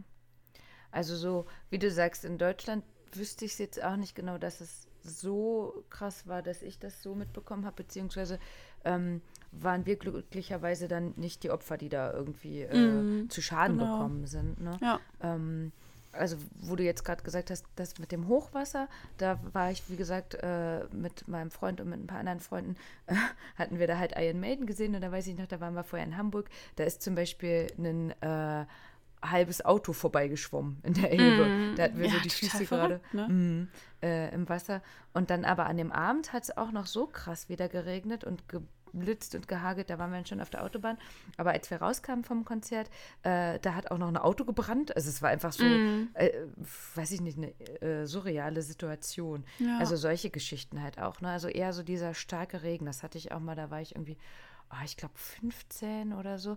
Das war im Mai und dann hat es gehagelt. Die Dinger waren äh, sechs, sieben Zentimeter groß mm. oder mhm. so, ne? Also größer als Golfbälle, eher wie Tennisbälle quasi. Mm. Und äh, da kam dann die Freundin, mit der ich da war auf der Party, auf die Idee, mit einem, mit zwei anderen dann ja äh, trotzdem noch baden zu gehen in der Nacht. Und die kam halt nicht mehr zurück, weil sie in so eine riesige Pfütze gefahren ist, dass ihr Auto vollgelaufen ist. Und ich musste Scheiße. meine Eltern, obwohl ich ja gesagt hätte, äh, ich bin um eins zu Hause, musste ich die dann irgendwie um halb zwei anrufen. Hm, ich komme nicht mehr zurück, weil die Freundin halt äh, oh keinen oh Handyempfang mehr hatte. Ne? Also ja. da ist irgendein äh, Strommast oder was umgefallen. Und dann haben meine Eltern mich dann halt, ich hoffe, die hören das nie, äh, in der Nacht abgeholt. Meine Mutter doch so im Nachthemd super sauer. Die haben kein Wort mm. mit mir mm. geredet. Ähm, ja, das äh, war nicht ganz so nett. Äh, aber also solche Geschichten dann eher ja. quasi, ne? So. Aber als die man halt mit einem blauen Auge davon geht und ja. nichts passiert ist. So, ne? Richtig, ja. genau. Ich hatte als Kind furchtbare Angst vor Wirbelstürmen. Mhm. Und ich habe teilweise, wenn es richtig windig war, immer ganz nervös den, den Himmel beobachtet, weil ich solche Angst davor hatte, dass es einen Wirbelsturm geben würde. Weil es irgendwie, ich weiß nicht, auf RTL 2 oder so liefen ja auch mal diese Naturkatastrophenfilme mit, wie vorhin schon erwähnt, Twisters oder wie auch immer diese Filme heißen. Und ich habe, glaube ich, irgendwann mal einen Trailer davon gesehen und hatte solchen Schiss davor. Und äh, habe das auch lange quasi nicht glauben können, dass die in Deutschland es nicht geben kann. Also, dass sowas nicht passiert. Äh, ganz schrecklich, ja. Oh, stell ich mir vor, wie Kleiniana dann immer da hochgeguckt hat. Aber dann, jetzt kommt einer, jetzt kommt einer. Ja, es, es ist halt wirklich, wenn ich gesehen habe, wie schnell sich die Wolken bewegen, weil es halt so windig war oder so, da bin ich schon immer ganz nervös geworden. Süß. Ähm, ja, also wir können es nur noch mal zusammenfassen. Wir haben in Deutschland echt Glück. Hm. Denn jetzt kommen wir zu Japan nochmal. Da gibt es halt schon einiges an Naturkatastrophen. Also die haben ja jetzt, ähm, in Japan ging es ja vor allem um Erdbeben und halt immer nochmal dieses Aftermath quasi, welche Folgen daraus dann nochmal resultieren. Und wir dachten, wir fassen es für euch halt auch nochmal ein bisschen äh, zusammen, einfach, dass ihr auch wisst, worauf ihr quasi euch gefasst machen könntet, wenn ihr Japan bereist. Ähm, das Gute ist, viele Sachen kann man inzwischen durch ein Frühwarnsystem auch erkennen. Ähm, aber wir fassen es erstmal nochmal zusammen. Ne? Ja. Genau, also Japan ist im Grunde ja von ähm, fast allen Naturkatastrophen bedroht, die so existieren. Also angefangen von den Vulkanausbrüchen, weil halt die, äh, ja, die japanischen Inseln sind halt im Grunde durch Plattenbewegungen entstanden. Und diese Plattenbewegungen haben halt auch dazu geführt, im Grunde, dass sich Vulkane ähm, gebildet haben oder dass Vulkane entstanden sind. Ähm, und äh, ja, der größte Vulkan in Japan ist halt eben der Fujisan, der ähm, ja da noch immer steht, aber Gott sei Dank 1707 seinen letzten Ausbruch hatte. Also da besteht jetzt keine akute Gefahr. Es gibt aber auch immer noch andere Vulkane in Japan, die halt auch regelmäßig ausbrechen. Ähm, aber ja, ich glaube, gerade bei Vulkanen ist ja die äh, Vorhersagetechnik mittlerweile relativ gut. Äh, und viele Vulkane stehen hier halt eben auch in Gebieten, die gar nicht irgendwie groß besiedelt sind oder mhm. so. Also es gibt noch 60 ähm, aktive Vulkane und der letzte Ausbruch war jetzt im Januar gewesen. Ähm, aber da sind die alle sehr gut unter Beobachtung. Also da sieht man Ja. dann auch ja vorher die Rauchwolken und da gibt es ja so ein paar Anzeichen auch, äh, wie das Genau. passieren könnte. Und ähm, dadurch, dass die Japaner ja auch wissen, dass es so viele Naturkatastrophen gibt, gibt es da auch einfach super viele Unis, die sich quasi nur mit solchen Sachen beschäftigen. Ähm, eins hatte ich gesehen auf NHK, da äh, ging es, glaube ich, um Überschwemmungen oder so. Und da haben die ganz sto- stolz von ihren Supercomputern erzählt. also die Supercomputer, die das alles berechnen. Das Ja. ist schon mal ganz gut. ja, dann haben wir halt die Erdbeben. Davon gibt es einfach super, super viele. Also da bräuchte man super viele Computer, um das zu berechnen. Ähm, warum es halt gerade in Japan so viele gibt, es gibt halt einfach drei ähm, Erdplatten, die dort zusammenkommen. Das ist einmal die eurasische, dann die philippinische und die pazifische Platte. Und die liegen halt unter dem japanischen Archipel. Und wenn es da eben zu Verschiebungen der Platten kommt, dann gibt es ähm, dadurch ständige Spannungen, die sich dann eben früher oder später entladen. Generell gibt es halt eben ungefähr 7500 Erdbeben im Jahr. Also wenn man sich das jetzt mal hoch oder runter rechnet quasi, von denen sind immer noch 1500 im Jahr äh, fühlbar. Und das wiederum runtergerechnet heißt, äh, man hat quasi pro Monat, hatte ich mal gelesen, ungefähr 73, die man jeden Monat irgendwo in Japan spürt. Wir hatten auch ausgerechnet, das heißt, wir waren ja jeweils ungefähr 14 Tage da. Wir hätten quasi theoretisch drei mitbekommen müssen. Hatten wir gerade nicht. Es kommt ja auch darauf an, wo man ist. Ne? Aber also Erdbeben gehören ähm, für die Japaner wirklich zum Alltag.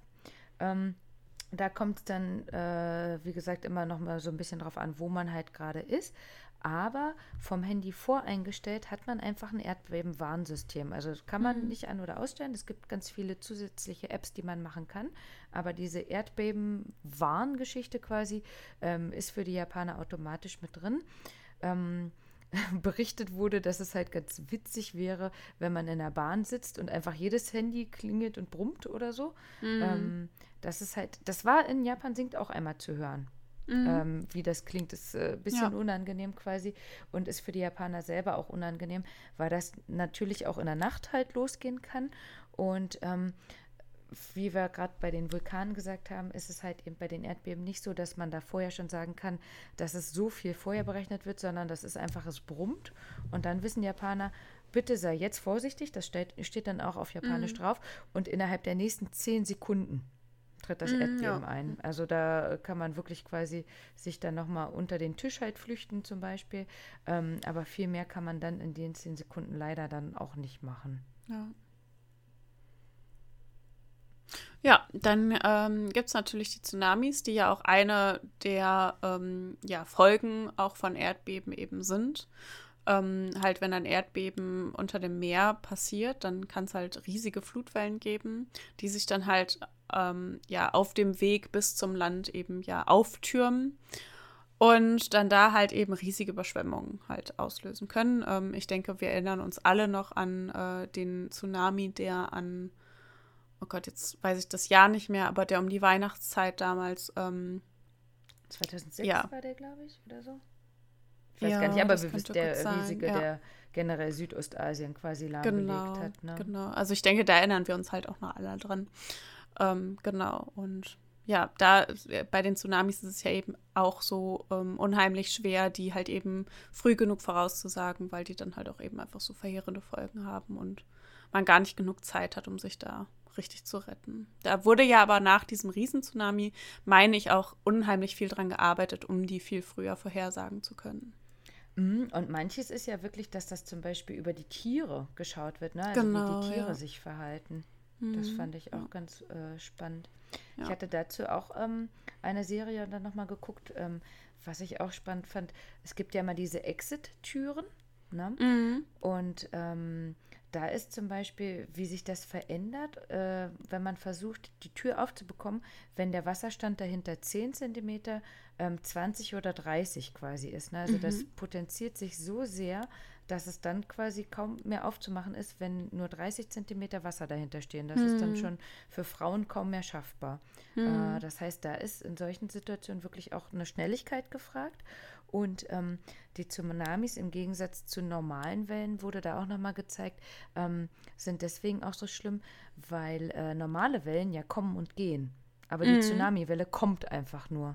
Ja. Und deswegen sind dann da die Häuser auch häufig direkt quasi platt, wenn das Ja. dann überschwemmt wird, weil das halt so eine Kraft ist, die dahinter steckt. Ne? Ja. Ja, dann gibt es noch Taifune. Und die werden halt äh, in Japan oder auch in China Taifune genannt. Ähm, diese tropischen Wirbelstürme, die werden woanders aber auch als Hurricane oder Zyklone bezeichnet. Deswegen wundert man sich ja immer, warum ist es dann jetzt das oder das? Also im Endeffekt ist es halt ein tropischer Wirbelsturm, der dann eben Taifun, Hurricane oder Zyklon genannt werden kann. Ähm, der kann bis zu 200 km/h schnell werden, ähm, hat manchmal einen Durchmesser von bis zu 200 Kilometern und entsteht eben dadurch, dass die Wassertemperatur höher als 26 Grad Celsius ist und äh, dieser Wasserdampf dann quasi die Energiequelle ist, ähm, dass sich dann die Wirbelstürme bilden können. Der letzte war jetzt vor, ich glaube, zwei Wochen gewesen. Ähm, glücklicherweise ist aber auch da nicht viel passiert. Also da wurde wieder ganz Japan gewarnt und im Süden war der auch ein bisschen schlimmer, ähm, hat dann aber Tokio zum Beispiel nicht mehr erreicht, weil er dann abgedreht ist nochmal. Ähm, das heißt, auch da haben die Warnsysteme vorher Gott sei Dank gut genug reagiert. Und es hieß erst, äh, oder beziehungsweise es war auch so, dass im Süden dann ähm, Shinkansen nicht gefahren sind, aber wie gesagt, Richtung äh, Tokio hoch die Region, da war alles soweit normal, weil halt schnell genug auch gewarnt worden ist. Ja, und dann gibt es natürlich halt einfach noch Überschwemmungen. Ähm, ja, die gibt es halt eben überall, wo es äh, Flüsse gibt und viel Regen. Und äh, ja, so kann das halt eben, eben auch in Japan passieren, dass die Flüsse über die Ufer treten und dabei halt eben ja Überschwemmungen ähm, auslösen. Und äh, ja, das führt ja dann eben dazu, dass halt auch ja Verkehrssysteme lahmgelegt werden, Häuser äh, halt unterspült werden oder äh, es zu Erdrutschen halt eben kommt, ähm, ja, die dann auch nochmal Schaden anrichten. Ähm, interessant fand ich, viele sind ja immer, wenn sie in Tokio sind, zum Beispiel in Shinjuku an der größten Kreuzung. Und ähm, wenn man sich Tokio anschaut, ist, gehört das, also wenn, logischerweise, ne, die ähm, Ostküste gehört ja eben zum Wasser. Die ist dementsprechend am niedrigsten und Richtung Westen und vor allem im Süden ähm, wird Tokio höher. Also da geht es bis 50 Meter hoch sozusagen. Das heißt, wenn sowas mal wäre als Warnidee, ähm, sollte man, wenn man flüchtet, eher quasi nach Nordwesten flüchten, weil ähm, Tokio da höher ist.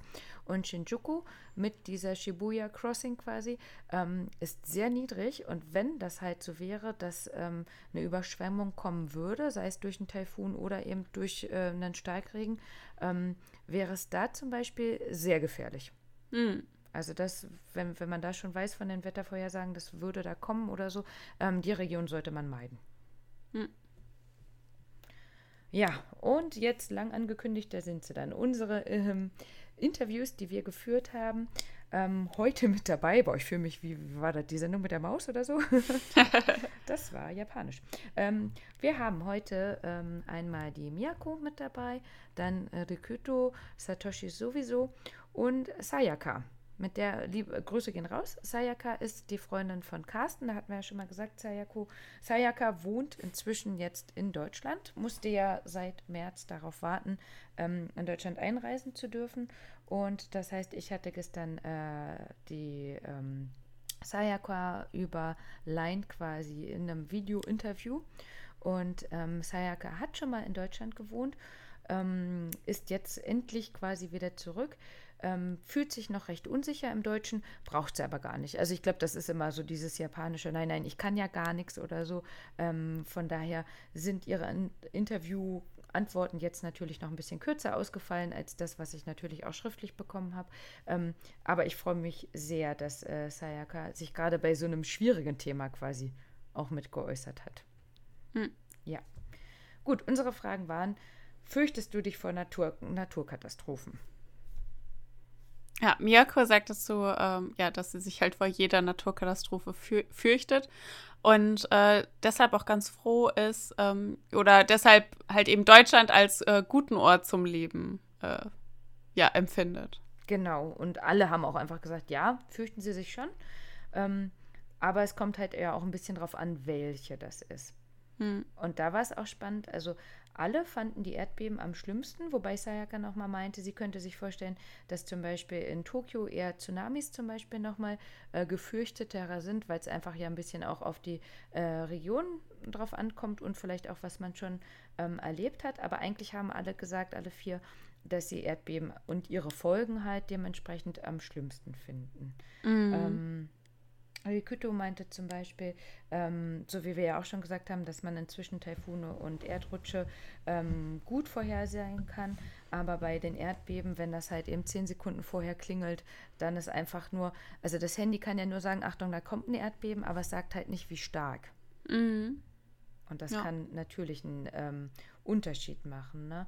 Ähm, auch Satoshi meinte, dass Erdbeben halt ähm, oder Taifune schon so japanischer Alltag sind. Ähm, aber dadurch, dass eben für die nächsten 30 Jahre ein großes Erdbeben vorhergesagt wird, ähm, ist es halt schon so, dass es gefürchtet ist. Aber mein Lieblingsjapanisches Wort ist ja Shoganai. Das heißt halt, ähm, Grüße gehen raus an deinen Freund, Jana. Machst du nix? ja. Also Shoganai heißt halt eben, man kann es ja eh nicht ändern. Das heißt, ja. äh, die Angst schwebt immer mit. Ähm, aber, und das ist halt ja quasi auch das Gute, da sprechen wir auch gleich nochmal drüber, dass Japaner auch ein bisschen geschult werden natürlich, was mhm. sie wie machen sollen oder wie man reagieren soll oder so. Ähm, und Satoshi meinte auch, ja, nicht umsonst sind halt eben ähm, 80.000 Schreine in ganz Japan, die eben für diese Yurei und Yokai geb gebaut worden sind. Also genau diese Götter, ähm, die man halt eben anbetet, um zu sagen, bitte verschont uns. Mhm. Ja. Dann haben wir gefragt, ob es denn persönliche ähm, Erfahrungen gibt mit Naturkatastrophen. Und bei unseren Vieren haben sich jetzt quasi äh, zwei Katastrophen quasi herausgebildet.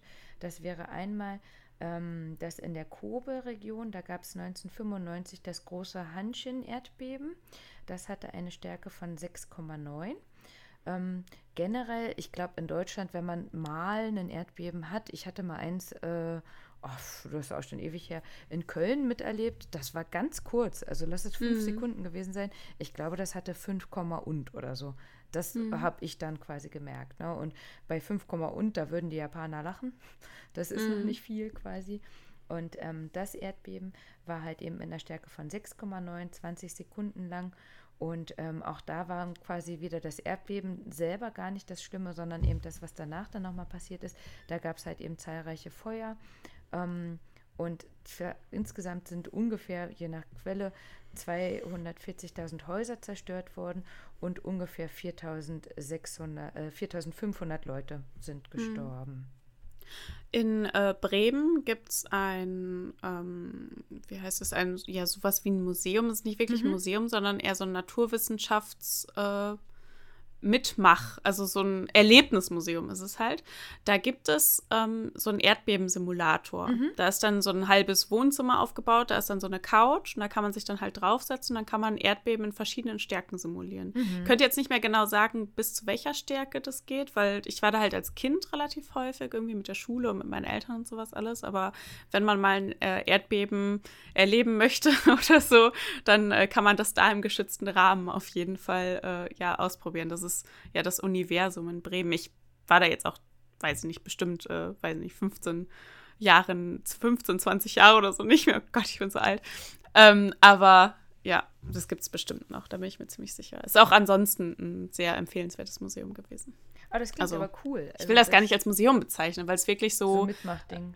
Ja, halt mhm. Natur. Natur und äh, physikalische äh, Gesetze und so, also alles so zum Erleben und so. Also, oh, cool, lass da mal hinfahren äh, ja. zusammen. Ja.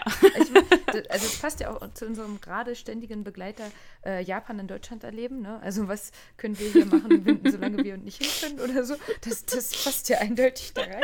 Dann gehen wir danach noch lecker essen oder so. Ja. Aber so, Natur ist ja auch genau meins. Also klingt echt cool, würde ich auch mhm. gerne mal machen. Ja. Ähm, und finde ich auf jeden Fall viel besser als ein echtes Erdbeben zu erleben. Ja. Okay, ähm, also wir kommen mal zurück. Ähm, wen willst du machen, Jana? Diesmal. Ähm, ja, also Satoshi hat halt erzählt, ähm, er wohnte da noch im Haus seiner Eltern in der Präfektur Aichi und war in der dritten Klasse der Junior High School. Ähm, das Erdbeben war in Tobe, was ca. 200 Kilomet äh, Kilometer weit weg war von Aichi, aber es hat halt eben auch eine große Erschütterung in der Präfektur Aichi äh, gegeben. Und äh, er sagt halt, da kann man sich halt eben nur vorstellen, wie gewaltig die Erschütterungen eben in Kobe waren. Ähm, ja, äh, die meisten Fälle in Japan, in denen Erdbeben Menschen tötet, ähm, ja, ergeben sich halt eben aus den sekundären Katastrophen. Das heißt, wenn Menschen halt irgendwo stecken bleiben, irgendwo vergraben werden oder eben ja in ein Feuer geraten. Hm. Und das ist auch das, was äh, Miyako quasi berichtet, dass ähm, selbst wenn man selber quasi nicht dabei war, ähm, ist es den Japanern quasi wichtig, dieses ähm, Andenken daran aufrechtzuerhalten. Ähm, wir hatten halt sowohl nach Kobe als eben auch nach Fukushima gefragt und für sie war jetzt eben dadurch, dass sie aus der Region von Kobe halt kommt, ähm, Kobe quasi äh, im Kopf präsenter, denn sie war zu der Zeit 95 noch gar nicht geboren, aber sie hat halt immer wieder äh, Geschichten darüber gehört von ihren Eltern und Großeltern die sogar sagen, es war gut, dass du noch nicht da warst hm. zu der. Zeit. Und ähm, auch in der Grundschule und auch in der Mittelschule haben sie viel darüber gelernt, immer wieder geredet. Sie durften ähm, und sollten Interviews führen mit äh, Verwandten und Bekannten, eben das, was wir ja jetzt quasi auch gemacht haben. Mhm. Äh, wie hast du das erlebt? Und es gab tatsächlich auch ein Lied dafür, was halt in Kobe sehr bekannt ist, ähm, auch wenn das für Außenstehende nicht bekannt ist. Mhm. Und ähm, auch dort wurde dann ein Museum natürlich errichtet, ähm, wo dann immer hingegangen wurde und am Gedenktag in der Schule halt eben auch dafür gemeinsam für die Opfer gebetet äh, worden mhm. ist. Und ähm, sie sagt jetzt eben, Damals fand sie es langweilig, muss ich aber auch sagen, also all die Sachen, die ich jetzt auch erlebt habe, quasi für unsere japanischen Freunde, wo wir jetzt nochmal hingegangen sind, also Schloss Sanssouci oder Dresden, äh, die Frauenkirche und so weiter, alles, was wir davon in der Schulzeit gemacht haben, ich fand es auch immer mega nervig, aber jetzt so im Nachhinein, als Erwachsener denke ich, boah, hättest du mal damals aufgepasst, jetzt kannst du gar nicht mehr so viel sagen oder so. Mhm. Ähm, aber das kann man sich natürlich auch äh, vorstellen, wo wir ja inzwischen auch mit einem mahnenden Zeigefinger halt über de, den Ersten und Zweiten Weltkrieg Weltkrieg quasi in der Schule noch gesagt haben, boah, ey, und das schon wieder. Ähm, was ja natürlich jetzt im Nachhinein auch Dinge sind, wo wir sagen, ähm, ja, aber damit es nicht nochmal vorkommt, sollten wir es einfach inzwischen so ein bisschen runterbeten können, was eben schlimm daran war quasi. Ne? Es ist halt, ja, es gibt ja einen Unterschied zwischen extrinsischer und intrinsischer mm, Motivation. Richtig. Wenn ich das von mir aus mich dafür interessiere, dann ist es natürlich interessanter, als wenn mir jemand sagt, ich soll mich jetzt dafür interessieren. oh, das ist übrigens mein äh, täglich Brot in der Logopädietherapie, ne? mm, ähm, ja. dass die Kinder extrinsisch bei uns motiviert werden durch ein Bonbon Finde ich ganz mhm. schrecklich. ja. Hat halt die Chefin so festgelegt. Und inzwischen ist es halt ja auch so, dass sie kriegen jetzt das Rieke-Bonbon so ungefähr. Ne? Ganz niedlich, mhm. wenn ich es mal sagen. Ähm, aber ich finde halt eben dieses intrinsische, ich komme gerne, mir macht das Spaß. Und deswegen übe ich das jetzt mit dir, weil du mir das so toll vermittelst, finde ich viel wichtiger quasi. Ne? Und genau wie du sagst, also ich ja, in der genau. Jugend war es für mich auch nur extrinsisch.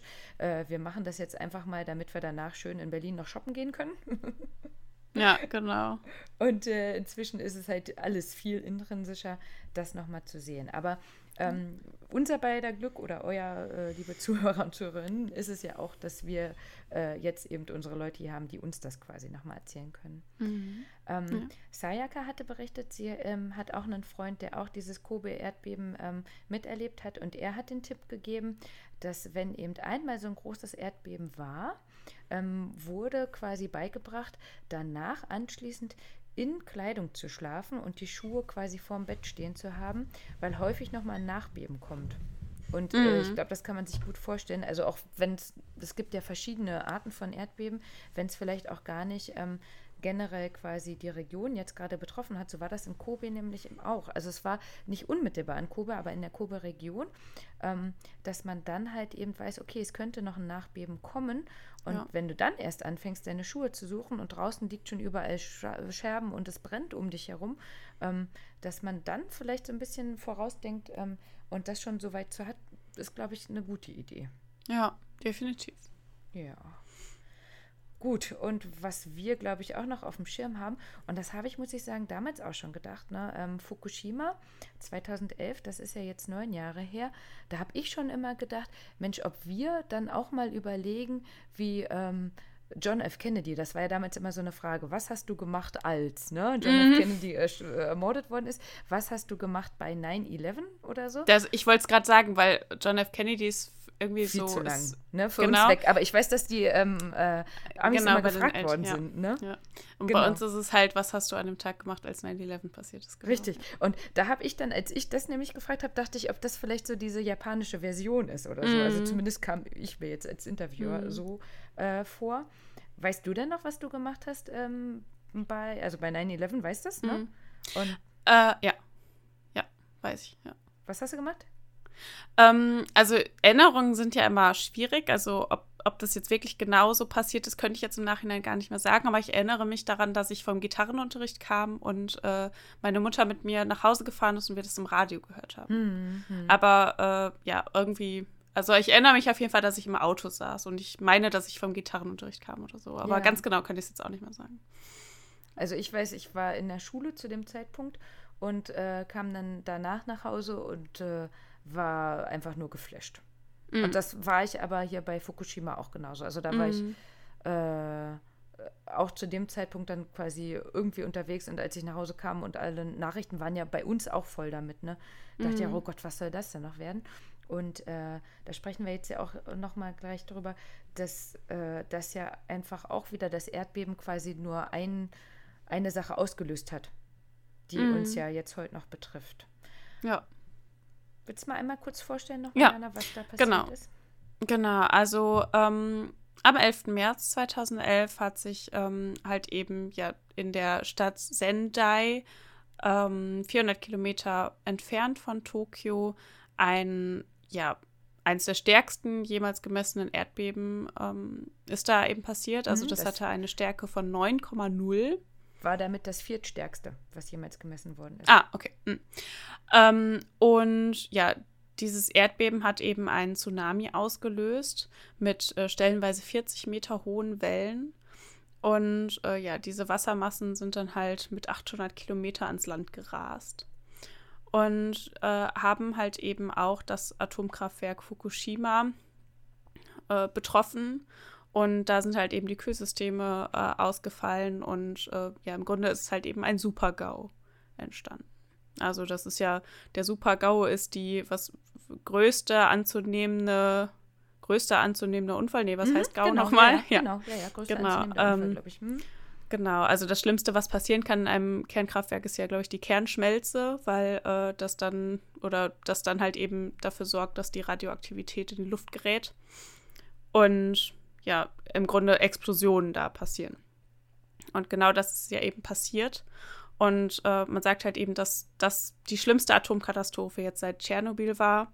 Und ähm, ja, damit halt eben das ganze Land um, umgehend, also das Land, das da dort umgebend ist, halt eben verseucht hat. Ähm, insgesamt sind durch den Tsunami bis zu 18.500 Menschen ums Leben gekommen und halt eben riesengroße Landstriche sind da ja verwüstet worden und sind halt mehr oder weniger ja unnutzbar geworden. Ähm, bis heute ja ist wirklich das Ausmaß der Verstrahlung dort nicht wirklich abzuschätzen. Also mindestens 160.000 Menschen mussten umgesiedelt werden und wohnen auch heute teilweise noch in provisorischen Wohnungscontainern. Ähm, die Krebsrate der Jugendlichen in der Region ist ähm, heute 30 Mal höher als im Rest von Japan. Äh, die Regierung bestreitet noch jeden Zusammenhang damit. Und äh, ja, auch hier in Deutschland hat die Atomkatastrophe halt mal wieder die Diskussion um Atomkraftwerke in Deutschland auch angefacht, weil ja auch hier immer ja im Grunde so eine Bedrohung im, entsteht durch die ganzen Kernkraftwerke, die halt da sind. Also auch wenn es jetzt nicht durch ein Erdbeben ist, ähm, ja, kann halt eben, ja, ist halt eben jede Technik auch äh, fehlbar. Mhm. Und äh, Ja, bis 2020 ne, soll der Ausstieg in 22. Deutschland. 22, Entschuldigung, 2022 Mhm. soll der Ausstieg sein. Ähm, und das, genau wie du sagst, ähm, Atomkraft kennt ja keine Grenzen. Ne? Das heißt, es Mhm. ist gut, wenn Deutschland das macht und äh, lieber gestern als morgen. Aber es wäre halt schön, wenn Nachbarländern zum Beispiel mitziehen. Weil Ja. Es ist halt, ich glaube, jetzt im Zuge halt eben der Klimabewegung ist es halt eben nochmal eine Frage, weil Atomkraftwerke halt auch unglaubliche äh, Mengen an Energie erzeugen können und ein gleichzeitiger Atomkraftausstieg und Kohleausstieg halt wohl relativ schwierig ist. Aber es ist halt einfach, also ich weiß nicht, hast du den Film Die Wolke gesehen? nee. Der hat damals bei mir so eine, also so ein Unbehagen ausgelöst, weil da geht es halt eben auch darum, dass ähm, ein Atomkraftwerk, also dass eine Kernschmelze eben passiert und dann äh, zieht halt eine radioaktive Wolke halt über das Land und ähm, ja, so, das, da hat man dann so richtig so, oh Gott, das ist ja echt schrecklich und die Atomkraftwerke stehen ja hier mehr oder weniger. Mhm. Also ähm, äh, ich hab, bin ja ähm, in einer kleinen Stadt, ähm, ja in der Nähe des Emslands aufgewachsen und in Lingen steht ja, ist das Lingen? Ich glaube, es ist Lingen, Atomkraftwerk und dann ist es halt so relativ nah einfach gewesen und ähm, ja, dann war das halt irgendwie so eine ja, Bedrohung irgendwie. Mittlerweile ist es für mich schon gar nicht mehr so existent. Also ich denke mhm. da nicht drüber nach, richtig, ne? Aber theoretisch, ja, ist es da. Hm. Ja, genau. Ne? Und Richtung Frankreich, Belgien und so, da stehen ja, glaube ich, auch ein paar. Ja, und genau. wenn die Wolke kommt, dann ist der egal, ob genau. jetzt was Genau, die hält nicht an an der Landesgrenze. Moment, ja. bitte einmal Fahrzeugschein, Führerschein. Ja. Perso. Ja, richtig. Ähm, heftiges Ding und äh, weiterhin ja auch aktuell. Ne? Also es ist ja damit nicht getan, dass jetzt mal das Erdbeben da war und die Leute umgesiedelt sind und ja auch immer noch nicht zurück sind und Kühe komische Flecken aufweisen und ähm, mhm dass halt nicht alles so vermittelt wird, wie es vielleicht sollte. Ähm, ich will da nicht zu weit ins Detail gehen, weil da es gibt einfach tausend Meinungen zu dem Thema. Und ähm, es ist ja in Tschernobyl nicht viel anders. Ne? Ja. Also in Tschernobyl ist es ja auch so, dass äh, dann die Landstriche wieder freigegeben wurden im Grunde für ähm, dann ja Bewohner ähm, die dann auch einfach zurückgegangen sind, aber wo auch heute, wenn du da mit dem Geigerzähler rumläufst, mhm. dann äh, hast du keine Ruhe, ne? Also ja. Ähm, ich denke, ich, ich glaube, es reicht, wenn wir sagen, wenn euch das interessiert, ist es, glaube ich, spannend zu gucken, welche Nachrichten wo vermittelt werden. Mhm. Also das kann man aber über Trump genauso sagen. Also Nachrichten ja, ja, äh, in Amerika werden ja anders kommuniziert als in Deutschland, als in Japan zum Beispiel. Mhm. Und ähm, ähnlich ist es auch mit Fukushima. Ähm, was aber tatsächlich, äh, was ich, ich glaube, am Freitag in den deutschen Nachrichten gehört habe, wo gesagt worden ist, dass das aus den japanischen Nachrichten kam, dass die Japaner jetzt gerade überlegen, genau dieses kontaminierte Wasser ähm, aus Fukushima abzulassen. Hm. Weil das ja gar nicht so schlimm wäre, wenn man das hm. ja dann äh, da reinlassen würde. Hm. Finde ich mal interessant. Ich kenne ja jemanden, der ähm, im Strahlenschutz gearbeitet hat. Hm. Und äh, der zum Beispiel auch ähm, ähm ja, sehr, als äh, die Tschernobyl-Katastrophe passiert ist, halt eben auch ähm, mit daran gearbeitet hat, halt im mhm. Grunde. Also inwie, inwiefern die Folgen abzusehen sind und sowas alles. Äh, das äh, kann ich vielleicht auch nochmal zu befragen, wie ja. die Lage da eingeschätzt wird. Sehr gerne, ne? weil ich finde, das ist äh, eins zu sagen, naja, wir lassen das jetzt hier mal raus und dann hat ja die ganze Erde Spaß damit. Ne? Mhm. Ähm, aber auch diese Fische werden wieder gegessen. Mhm, ja. ne? Also, weil gesagt, was. Also ich, ich, will mich da gar nicht zu weit aus dem Fenster lehnen. Ich finde es nur spannend, äh, verschiedene ja. Nachrichten da irgendwie zu verfolgen, was mhm. wie gesagt wird, weil ich denke, wir sind da zu kleine Fische, als dass wir uns da äh, als dass wir gehört werden. Oder ich will mhm. mir da auch mhm. kein Urteil erlauben, ne? weil ich nicht mhm. äh, weiß, wie, inwieweit man jetzt die Folgen davon äh, absehen kann oder nicht. Ne? Aber sich da Gedanken drüber zu machen, was man vielleicht wie auch fördert, indem man bestimmte Sachen isst oder auch nicht oder so, finde ich halt mhm. ganz spannend. Ne? Wolltest du noch was ja. sagen? Äh, nee, also, aber wir haben ja dann auch, ähm, so wie wir uns gerade noch darüber unterhalten haben, was haben wir an, äh, am äh, 11.09. gemacht, mhm. äh, 2001. So können sich halt eben unsere Freunde auch noch daran erinnern, was sie gemacht haben, als eben das Erdbeben passiert ist, beziehungsweise der Tsunami.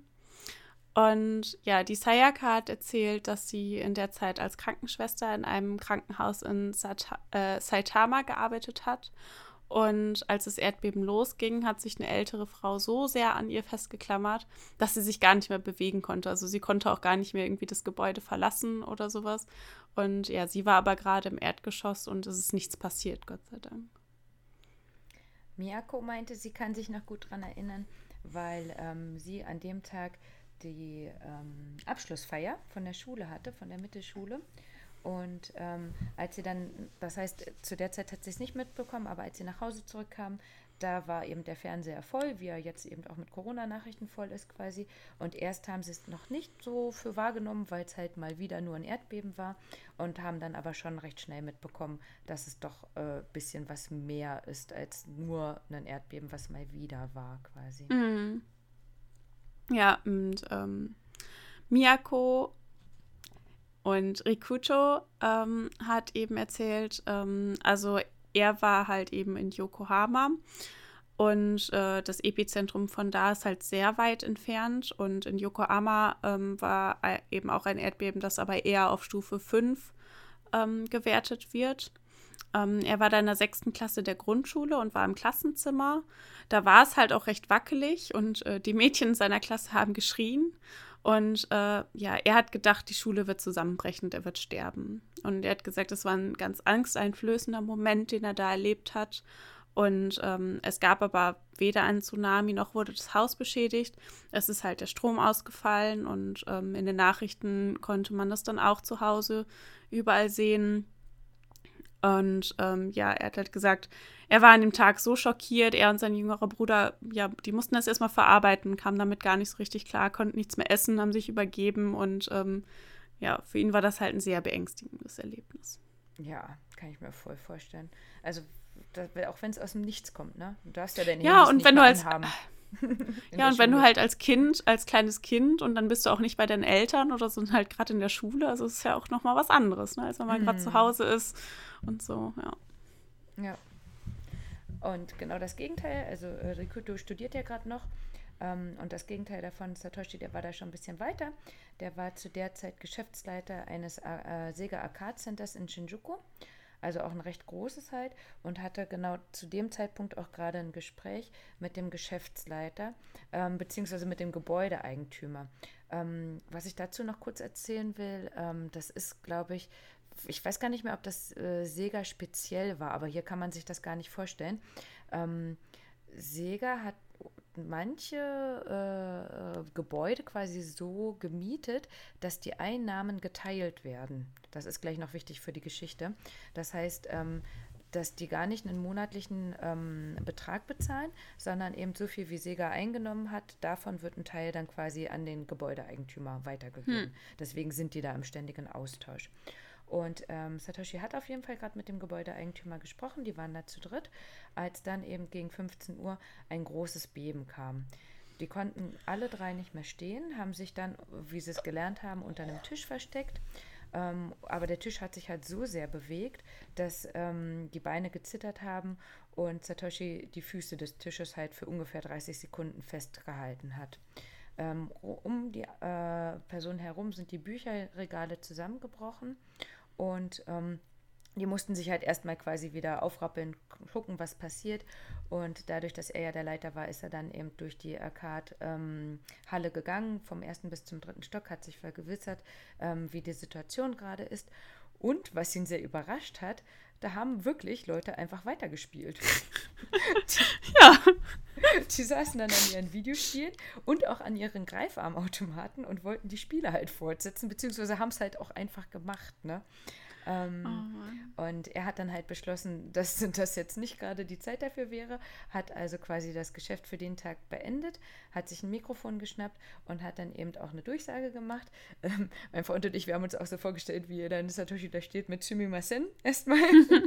Entschuldigung, dass dieses Erdbeben. Entschuldigen, bitte. Entschuldigen Sie das Erdbeben. Vielleicht frage ich das nochmal.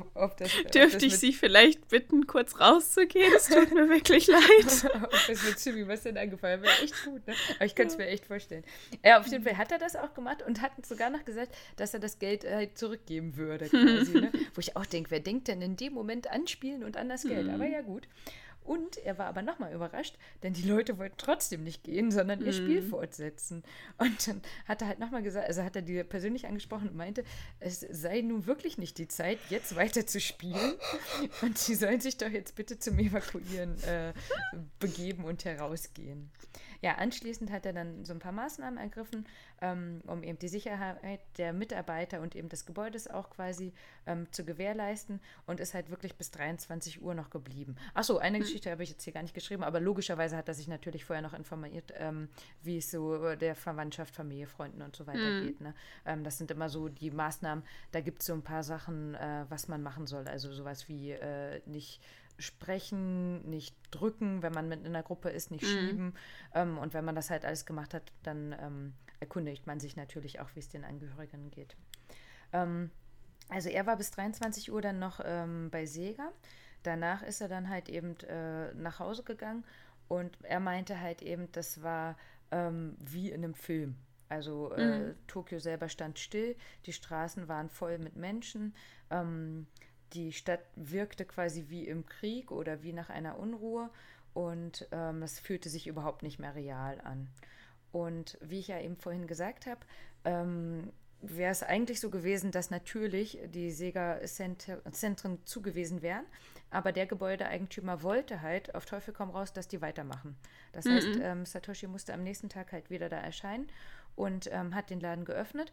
Aber durch diese ganzen Sachen, die eben rundherum kaputt waren, haben es auch einige Mitarbeiter einfach gar nicht geschafft, da hinzukommen. Ja. Sodass Satoshi da einfach ganz viel übernehmen musste und halt weiterhin für die Sicherheit sorgen musste, sowohl für, für das Gebäude als auch eben die Aufgaben, ähm, die von den anderen Mitarbeitern sonst übernommen worden mhm. sind, quasi.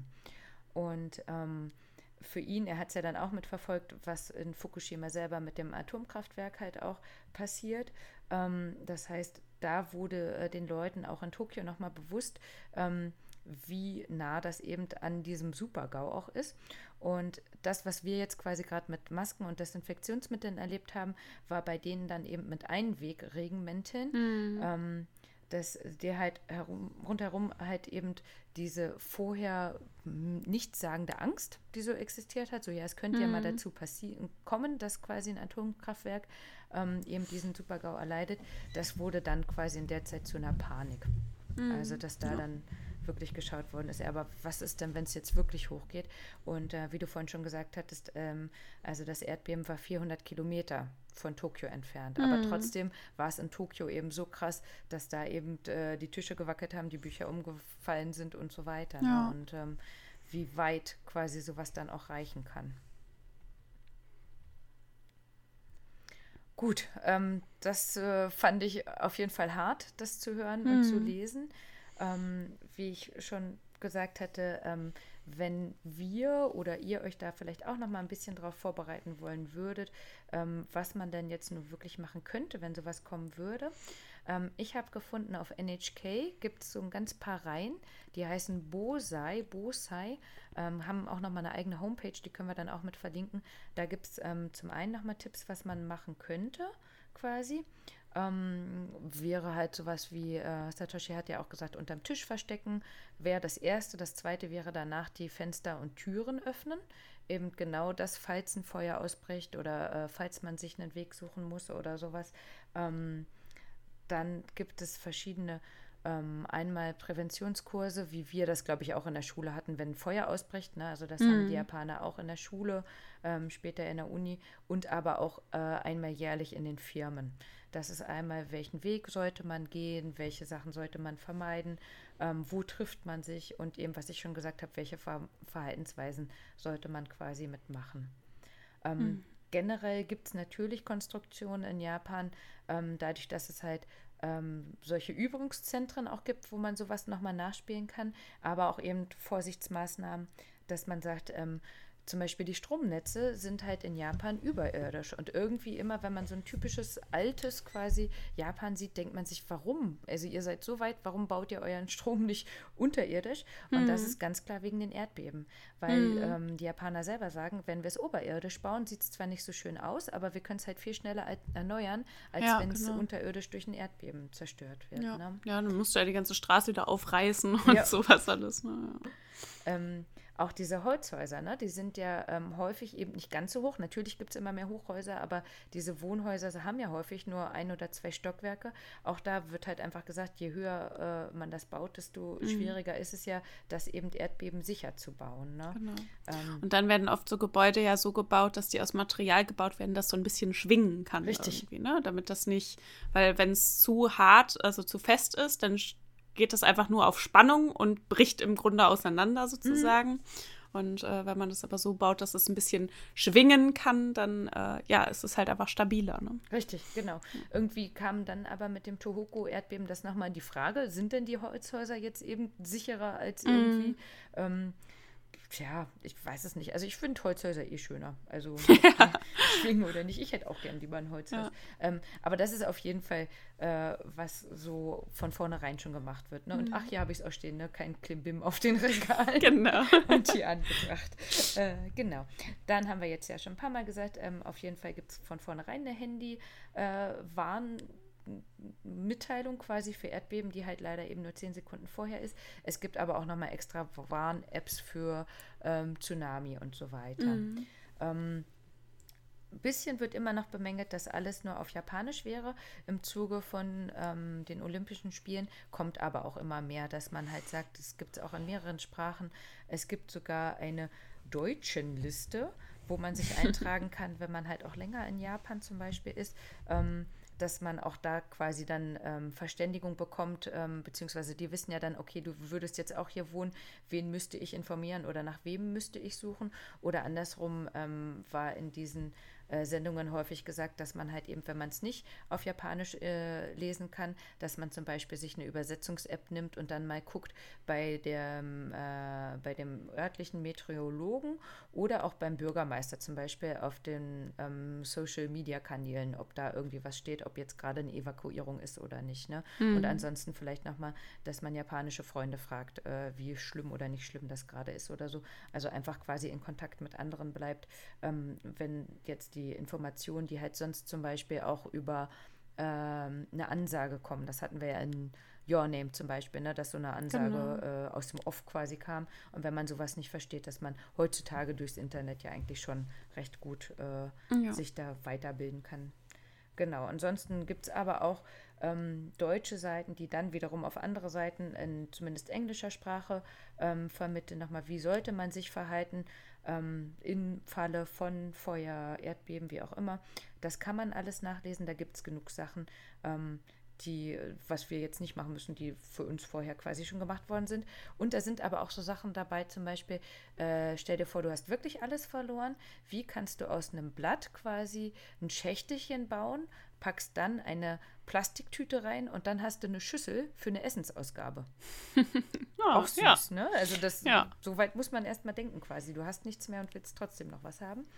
Und ähm, was mir immer wieder gesagt worden ist, ähm, gerade die Familien, die halt schon mal ähm, sowas Schlimmeres auch erlebt haben, die haben eben einen Notfallrucksack, wo Wasser drin ist dann ein bestimmtes Brot, das nennt sich Kanpan. Das ist so Dosenbrot. Das ist mhm, wie so ja. eine Art Coca-Cola-Dose, aber wenn du es öffnest, dann also halt Kanpan, im, also von in der Dose, also Ken mhm. ist ja mhm. im Englischen eine Dose und dann Pan das ja. Brot. Ja, ja. genau, genau. Witzig, Sah ein bisschen aus, ähm, Sayaka hatte mir da gestern noch ein Bild geschickt, bisschen wie so Laugengebäck oder so. Ne? Mhm. Ähm, Genau, und das ist halt quasi in diesem Rucksack, der steht dann halt bereit. Je nach Region hat man da noch eine Taschenlampe oder eine Decke oder mhm. sowas drin. Und ähm, Unsere vier Banausen hier, die haben das alle nicht. Also ich erhebe nochmal den Zeigefinger. Aber es ist ja, ne? halt, das wäre auch sowas, halt sowas Prepper-mäßiges, ne? Ja, halt so schon und ich es ja auch so. nicht. Ja, ja, absolut nicht. Aber ähm, andersrum, wenn ich jetzt drüber nachdenke und auch für dich, Jana, wenn du würdest jetzt nach Japan ziehen und ich wüsste das, dann würde ich dir sagen, stell dir mal bitte so einen behinderten Rucksack dahin. und wenn du den nie brauchst, ist mir das vollkommen egal. Und der ist eingestaubt, ja. ist mir das vollkommen egal. Aber wenn du verschütt gehst, ja, ein ja. äh, Wessi-Wort, was ich hier gelernt habe, wenn du verschütt gehst, dann wäre ich sehr froh, wenn ich wüsste, du hättest jetzt deinen Rucksack irgendwo in ja, der Ecke. Ja, das stimmt. ähm, nein, aber viel wichtiger als den Rucksack finde ich eher eine Hazard Map. Mhm. Kennst du das? Nee. Habe ich vorher auch noch nie gehört. Äh, Hazard Gefahr. Das wäre dann einfach quasi, dass man sich, und wenn man die nicht ausdruckt oder was, ne, aber dass man sich halt quasi, was ich vorhin von Tokio erzählt habe, ähm, grob weiß, welche Regionen sind Wo es sicherer ist. Mhm. Genau, wo sollte ich eher hingehen? Ne? Wo ist so ja. ein Punkt, wo sich alle sammeln oder so? Oder ähm, mhm. Rikuto hatte gesagt, er hatte mit seiner Familie in Yokohama einen Treffpunkt abgemacht, also was jetzt in Japan singt ja auch zu sehen war. Dieser ja, Berg, den hatten sie anscheinend Bäumen. nicht vorher ja. abgemacht, aber sich das aber vielleicht einmal zu überlegen, wenn ich auf der Arbeit bin, wo könnte ich dann quasi äh, ja. evakuieren? Wo könnte ich mich mit meinem Freund, meiner Familie verabreden genau. oder so? Und was sollte ich meiden? Halt auch, ne, weil wenn, was ist, wenn das Stromnetz, das mhm. Handynetz überlastet, ausgefallen ist, du kannst dich nicht mehr verständigen und äh, ne, so. Das heißt, äh, ja. Genau, also da auch da gibt es tatsächlich was, das nennt sich Disaster Message, Message Exchange Board. Ich sag's mhm. nochmal. Das nennt sich Disaster Message Exchange Board. Und das ist, ist aber auch ein Zungenbrecher, ja, aber ey. Äh, virtuelle Anrufbeantworter von den beiden großen Telefongesellschaften, NTT und Softbank.